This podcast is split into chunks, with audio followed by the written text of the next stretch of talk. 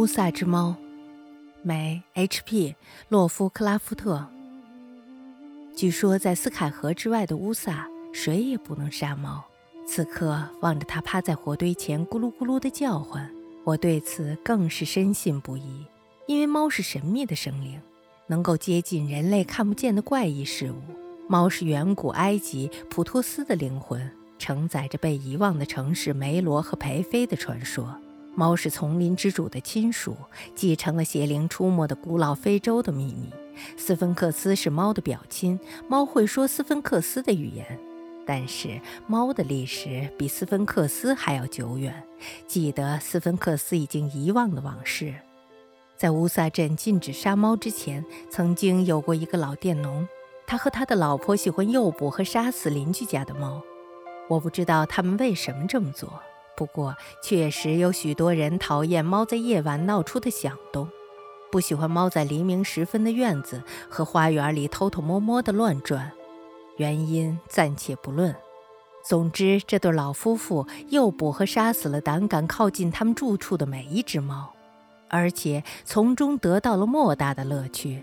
根据大家在夜晚听到的一些响声，许多镇民认为他们杀猫的手段相当的残忍。不过，镇民不会和那对老夫妇讨论这种事情。一方面是因为那两张饱经风霜的老脸永远挂着的表情；另一方面是因为他们的窝棚特别的小，阴森森地藏在几棵枝繁叶茂的橡树底下，外面还隔着一个无人照料的院子。说实话，猫的主人既痛恨这两个老家伙，但是更害怕他们。没有人敢痛斥两个暴虐的凶手，只好小心地照顾挚爱的宠物，家中的捕鼠能手，不让他们接近阴森树下的那间偏僻的小屋。然而疏忽总是在所难免的，终究会有谁家的猫莫名的失踪。入夜后响起了那些声音，失主不是无能为力的哀叹，就是感谢命运没有让他的孩子这么消失，借此安慰自己。因为乌萨的镇民实在是淳朴，况且也不知道每一只猫最初的来历。有一天，一只古怪的流浪大篷车的队伍从南方走进了乌萨铺着鹅卵石的狭窄街道。这些漂泊者皮肤黝黑，一点儿也不像每年经过小镇两次的其他行商。他们在市集支起了摊位，靠预言来换取银币，向商贩购买颜色艳丽的珠子。谁也不清楚他们到底来自何方，但是大家都见过他们念诵怪异的祷词。他们的车身画着猫头人身、鹰头人身、羊头人身和狮头人身的古怪图画。车队的首领戴着头饰，这个头饰有一对角，双脚之间是一个造型特别的圆盘。大篷车队里有个小男孩，没有父母，只有一只小黑猫和他作伴。瘟疫对他没有手下留情，不过也留下了这只毛茸茸的小东西来缓解他的悲伤。幼年的时候，一个人能从一只小黑猫的憨态中得到莫大的安慰。肤色黝黑的人们叫他美尼斯，他每天坐在绘着怪异图画的马车踏脚台阶上，和优雅的小黑猫玩耍，欢笑远远多于哭泣。车队待在乌萨的第三个早晨，梅尼斯找不到小猫了。他在市集大声地哭泣。有几位镇民告诉了他那对老夫妻和夜晚那些凄惨声音的事情。梅尼斯听完他们的话，哭泣变成了思索，最后开始祷告。他向太阳伸出了双臂，用镇民不懂的语言祈祷。不过话说回来，镇民并没有认真地听他叨念了什么。因为天空和云朵变换出了奇怪的形状，吸引了他们的注意力。说来奇怪，就在小男孩对着天空祈祷的时候，云朵似乎变成了各种朦胧模糊的怪异形体，比方说兽首人身、脚顶圆盘的怪物。大自然充满了这一类能够激发想象力的奇观。当天夜里，大篷车拔营离开了，从此再也没有露过面。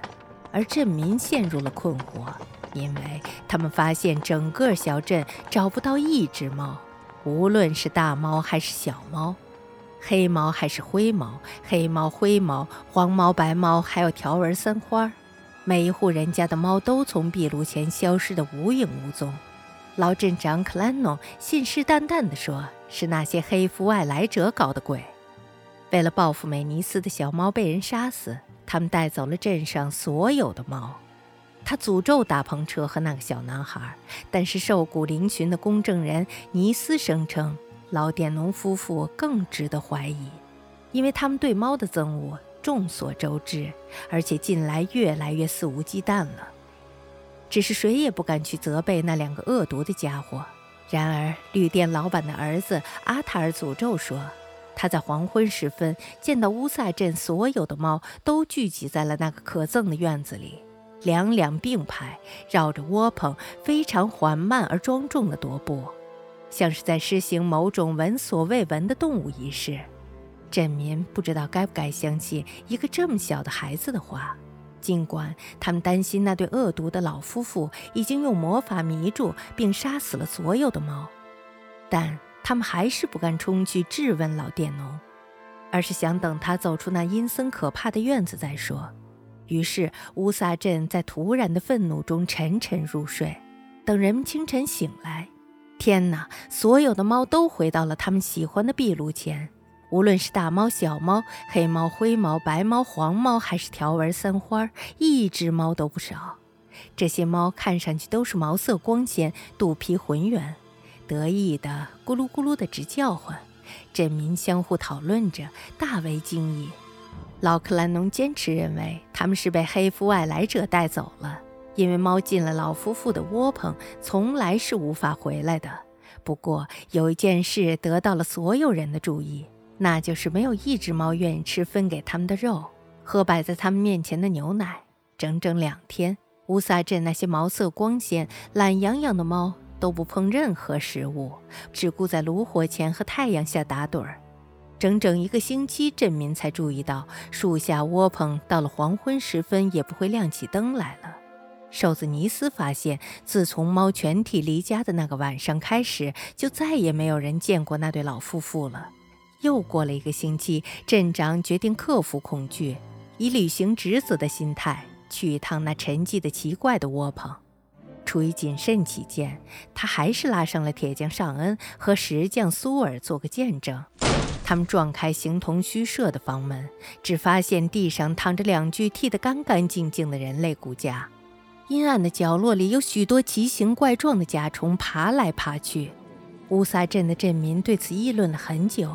验尸官扎斯和瘦子公证人尼斯争论不休，各种各样的问题淹没了克兰诺、尚恩和苏尔，就连旅店老板的儿子阿塔尔也受到了仔细的盘问，最后还是得到了一份甜点作为奖赏。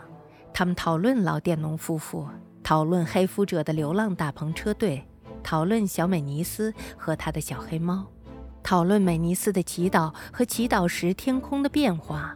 讨论大篷车队离开的当晚猫的表现，讨论后来那个可憎的院子中阴森树下窝棚里发现的东西。后来镇民全体通过了那条著名的法令，哈索格商人将其告诉世人。简而言之，就是在乌萨镇，谁也不能杀猫。